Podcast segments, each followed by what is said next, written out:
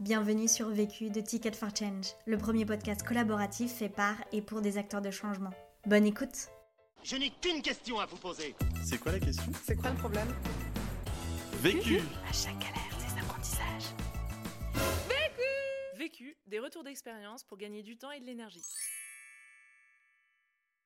Je m'appelle Fanny Auger et j'ai l'habitude de me présenter non pas en donnant des étiquettes, parce que je porte plusieurs chapeaux ou casquettes aujourd'hui.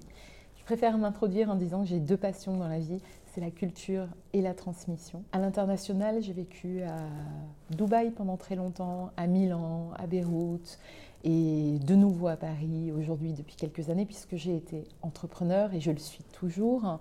Et euh, forte de cette expérience et des interactions de chacun, je me suis rendu compte que euh, on se pose toujours au bout du compte les mêmes questions. Comment je peux approfondir mes relations avec les gens? Comment est-ce que je peux être mieux au monde avec les autres? Comment je peux avoir des conversations beaucoup plus essentielles? Éviter le small talk ou les petits bavardages sans intérêt. J'en ai fait un livre il y a cinq ans déjà euh, qui s'appelle Trêve de bavardage. Et puis j'ai monté The School of Life Paris, qui est une école de soft skills avec l'inspiration de la culture générale. Une école pour apprendre tout ce qu'on n'apprend pas à l'école. Et puis il y a quatre ans, au cours d'une conversation justement essentielle, j'ai eu un coup de foudre professionnel avec un entrepreneur qui s'appelle Antoine Lemarchand, qui est le fils de Françoise et François Lemarchand, qui sont les fondateurs de Nature et Découverte, il y a plus de 30 ans maintenant. Au bout d'une conversation passionnée de trois heures, il m'a créé un poste sur mesure qui était celui de directrice de la marque donc directrice des conversations, comme je disais souvent en présentant, en riant, euh, qui était à la fois de euh, directrice marketing client, donc CRM, data, feed, service client, et directrice de la communication et l'image de marque, en travaillant sur pas mal de sujets transverses, en intégrant directement le CODIR, en étant la deuxième femme et la plus jeune du CODIR. Et je me suis rendu compte que le fait d'intégrer nature et découverte, en ayant eu une, voire plusieurs en réalité, euh, j'avais déjà monté trois boîtes derrière moi, en ayant plusieurs expériences entrepreneuriales, finalement c'était une véritable force hein, qui me permettait de révéler des choses que j'aurais peut-être pas vécues de la même manière quelques années avant quand j'étais encore dans le monde corporate. La question Comment faire de son expérience d'entrepreneur une force lorsqu'on intègre ou on réintègre le monde corporate, celui de l'entreprise ou d'un grand groupe? Le vécu. Alors en 2018, il y a un peu plus de 4 ans maintenant, je prends la décision suite à une conversation, ce genre de conversation qui change la vie, de reprendre le flambeau corporate et revenir au sein de l'entreprise. Alors que ça fait déjà plus de 6 ans que je suis entrepreneur. Et là, je décide de revenir au sein d'une entreprise.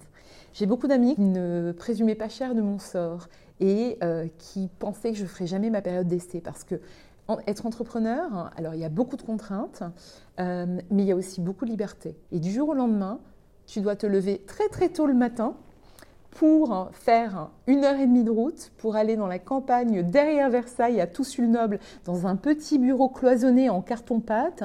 Tu intègres une équipe que tu n'as pas choisie, que tu n'as pas recrutée puisque toi tu arrives, tu es la nouvelle. Euh, donc une équipe de 25 personnes que tu manages, parfois beaucoup plus âgées que toi aussi, et euh, tu es parachuté là. Donc au début c'était pas évident quand même. Maintenant mon expérience d'entrepreneur, je pense qu'elle m'a énormément aidée parce que être entrepreneur, c'est être un peu un chef d'orchestre et avoir une vision à 360. C'est aussi mettre du sens. Quand tu es entrepreneur, tu es sans cesse sollicité pour des tonnes de choses. Tu es obligé de tout faire, du micro, macro, savoir jongler. Et du coup, comment est-ce que tu transfères ça pour le monde de l'entreprise? C'est donner du sens aux équipes, leur donner énormément de confiance. Vraiment, c'est pas à moi de micro-manager, etc. Avoir une humilité qui fait que tu es capable de jongler avec des tout petits projets court terme et des profils très juniors au sein de l'équipe, et en même temps des projets beaucoup plus excitants, long terme, où on ne sait pas trop où on va, mais que finalement moi je prends en mode entrepreneurial. On parle aujourd'hui en, entreprise de travailler en mode projet. Moi, j'aime bien me dire c'est un projet entrepreneurial à 360. Je manageais par exemple des personnes qui, le département data, qui sont des ingénieurs data. Je n'ai pas les compétences data, évidemment. Je n'ai pas fait d'école d'ingénieur, je suis plutôt littéraire. Mais moi, mon job, c'était simplement de mettre du sens sur ce qu'elles faisaient afin de leur donner d'autres objectifs et puis de, de sans cesse faire le lien avec le travail de l'équipe CRM, de l'équipe feed et du reste de l'équipe. Et c'était les prendre une à une en tête à tête pour comprendre leur métier, comprendre leur manière de travailler, apprendre à les connaître. Et aussi, chacune, j'aurais tenu ce discours en leur disant, moi je brille si toi tu brilles. Et c'était un espèce de pacte que j'ai fait très tôt avec l'équipe. Et un an, deux ans plus tard, et je suis restée quatre ans, je viens à peine d'en partir, elles m'ont dit Tu l'as fait merveilleusement. Premier apprentissage. Envisager le management, voir le leadership comme une entrepreneur et non pas comme une salariée. Pour moi, avant tout, c'est garder un sens très fort des responsabilités. Contrairement peut-être au management à l'ancienne, moi j'essaye de capitaliser sur les forces des gens, pas sur leurs faiblesses. On travaillait un tout petit peu les faiblesses, mais surtout se dire, bah tiens, cette personne-là, elle est super forte là-dedans, elle, elle est moins forte pour parler à l'oral, mais en revanche, elle organise très très bien les choses et les équipes, etc. C'est comment je peux lui donner plus de responsabilités pour qu'elle rayonne encore plus dans son champ de compétences. Ensuite, j'aime bien l'idée du, du lean management et puis the power of zero. Je vous donne un exemple. Euh, chaque fois pour la journée presse, on prenait un traiteur qui nous coûtait quelques milliers d'euros, mais juste parce que la, responsable RP, elle aimait bien ce traiteur-là. Elle ne faisait pas plusieurs devis auprès de plusieurs traiteurs, elle n'essayait pas d'en changer, elle était contente. Ben, moi, j'ai été m'adresser à des petits traiteurs, mais qui euh, sont bio, mettent du sens, approvisionnement local, vont se renouveler sans cesse, etc. Je demandais des devis évidemment, mais ensuite, quand les personnes nous envoyaient leurs devis, j'allais voir l'expert comptable avec le devis signé par ma main dans la main en lui disant est-ce que tu peux payer 30%, 50% en avance et les 50% qui restent à l'échéance juste après l'événement. Et ça, c'est des choses que je pense que en ayant été entrepreneur moi-même, et je le suis toujours, on y pense, alors que quelqu'un qui a été employé, salarié toute sa vie, avec un petit salaire qui tombe pépère à la fin du mois, mais en fait, il n'y pense pas. Pour moi, c'est embarquer avec soi les parties prenantes c'est-à-dire pas seulement les collaborateurs, pas seulement l'environnement ou les associations ou quoi, mais aussi ses fournisseurs. Puis finalement, l'équipe, quand vous ouvrez leurs yeux là-dessus, bah, ils sont fiers. Deuxième apprentissage. Insuffler du sens dans le travail de ses équipes. Alors, donner du sens, c'est leur rappeler pourquoi est-ce qu'elles sont là. Je pense qu'on ne va pas travailler chez Nature et Découverte comme on va travailler pour une marque de fast fashion. Je pense que ce n'est pas du tout les mêmes convictions, les mêmes valeurs qui vous motivent. Donc, leur rappeler ça quelque part, parce que Nature et Découverte est une marque qui est d'ADN engagé. Comme on n'avait pas beaucoup de moyens publicitaires, notamment Nature et Découverte n'a jamais fait de publicité, bah, c'était euh, le faire savoir, notamment par la base CRM. Et là, on avait la main dessus. Et donc, du coup, c'est revisiter la newsletter. Alors, moi, j'avais beaucoup, beaucoup appris chez My Little Paris en termes de newsletter et chez The School of Life où on a une newsletter qui était lue à 42%, ouverte à 42%. C'est énorme. Quand je suis arrivée chez Nature et Découverte, la newsletter était ouverte à hauteur de 11 à 12%, ce qui est quand même pas mal, mais c'était une newsletter un peu, moi je l'appelais foire fouille, hein, sans voilà, mais euh, euh, c'était une newsletter qui vous disait tiens on a lancé ça et ça et ça. Alors soit euh, il y avait beaucoup de textes à côté que personne ne lisait, puis c'était on vous proposait du thé, un jouet et c'était un peu un, un melting pot, un pot pourri de différentes choses. Euh, moi, en arrivant, j'aurais proposé de mettre du sens dans chacune des newsletters, de les thématiser, par exemple. Cette newsletter-là, on va parler que saveur avec sept angles très forts, travailler un joli chapeau éditorial, puis ensuite on pousse les produits. Et puis pour moi, une newsletter qui marche, c'est une newsletter où les gens ils apprennent quelque chose. Donc en fait, c'est chaque fois se dire dans cette newsletter, ben, les gens vont l'ouvrir, ils seront contents si. Et essayer de, ben, de transférer les soft skills, l'empathie notamment, sur le lecteur ou le consommateur final. Tiens, comment est-ce qu'il va se sentir? Par exemple, à la fin des newsletters, on a très vite mis une rubrique où on disait merci. Et là, on mettait en avant des, associations que nous financions grâce à la Fondation Nature et Découverte, en disant merci, grâce à vous, on a donné 7354 euros l'année dernière à l'association euh, sur l'apiculture dans la campagne Lorraine, à proximité du magasin de Metz. Et donc, c'est sans cesse, euh, cette année, on a donné 87 000 euros à la euh, LPO qui permet de consolider un réseau d'abris, euh, de refuges pour les animaux, la petite faune sauvage, etc. Là, vous donnez du sens. Troisième apprentissage. Joindre l'action à l'intention, walk the talk, et être transparent vis-à-vis de ses équipes. C'est leur donner une transparence, c'est-à-dire que pendant la journée, essayer d'être disponible, même si on a beaucoup, beaucoup, à un certain niveau dans une entreprise, on a énormément de réunions. Parfois, vous avez l'impression que votre emploi du temps vous échappe totalement parce qu'il y a plein de réunions qui se calent, etc. Donc, très vite, c'est euh, euh, faire part d'une certaine hygiène et de dire à mes équipes, pour les petites décisions, etc., je vous laisse juge, vous connaissez le dossier de A à Z, euh, pas besoin. Euh, on va voir sur quoi est-ce que vous attendez que moi je me prononce et où je peux prendre des décisions intéressantes.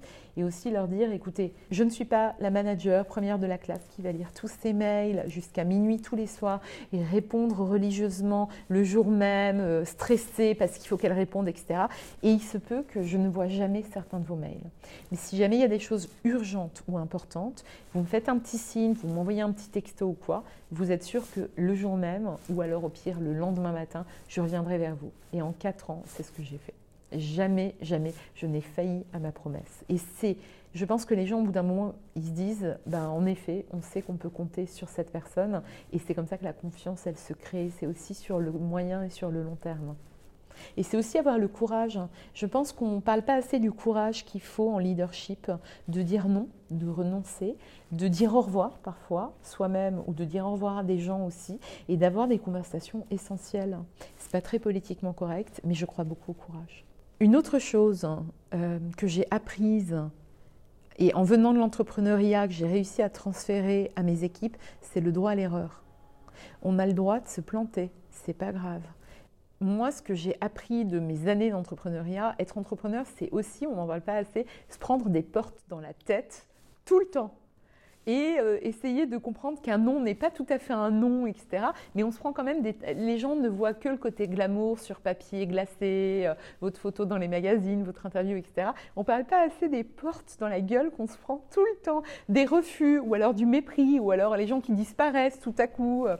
Et, ça, j'ai essayé de, walk the talk à nouveau avec mon équipe, c'est-à-dire de leur dire, tu as droit à l'erreur, on a le droit de se planter, on va pas faire n'importe quoi non plus, mais on a le droit de se planter et c'est OK. Mais après, c'est comment, je crois que c'est Winston Churchill qui disait, le succès, c'est d'aller d'échec en échec sans perdre son enthousiasme. Et c'est autoriser le droit à l'erreur et dire, OK, c'est pas grave. Mais alors justement, qu'est-ce que tu en as appris? Parce que la pire chose, c'est persévérer. Donc qu'est-ce que tu en as appris et qu'est-ce que tu vas faire différemment la prochaine fois?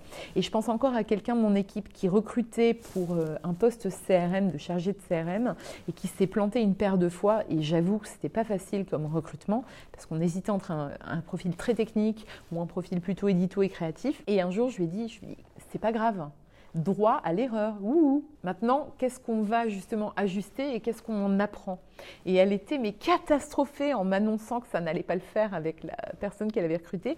Mais c'est pas grave. La pire chose, c'est de persévérer et de confirmer la personne après sa période d'essai, alors que ça le fait pas en fait. Et, du coup, c'est leur dire et le faire, et le montrer et le prouver. Et aussi être la première à dire bah là, je me suis plantée. Quatrième apprentissage travailler la créativité et l'esprit d'initiative des équipes.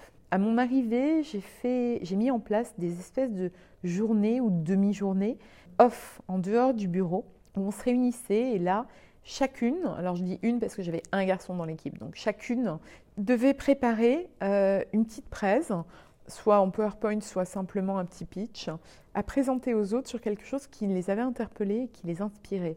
C'était vraiment, ça pouvait être une presse avec des très jolies photos, etc. Et, partager, essayer de faire le lien entre ça m'inspire, c'est intéressant, qu'est-ce que nous, on pourrait en faire avec euh, la marque pour laquelle on travaille? Il est hors de question de plagier, de copier, mais comment est-ce qu'on pourrait réinterpréter ce qui m'intéresse dans ce projet pour en faire un saut créatif pour la marque? Et euh, donc la première fois, je l'ai fait dans les bureaux d'une marque euh, que j'aime beaucoup, d'une amie à moi qui s'appelle Seasonly.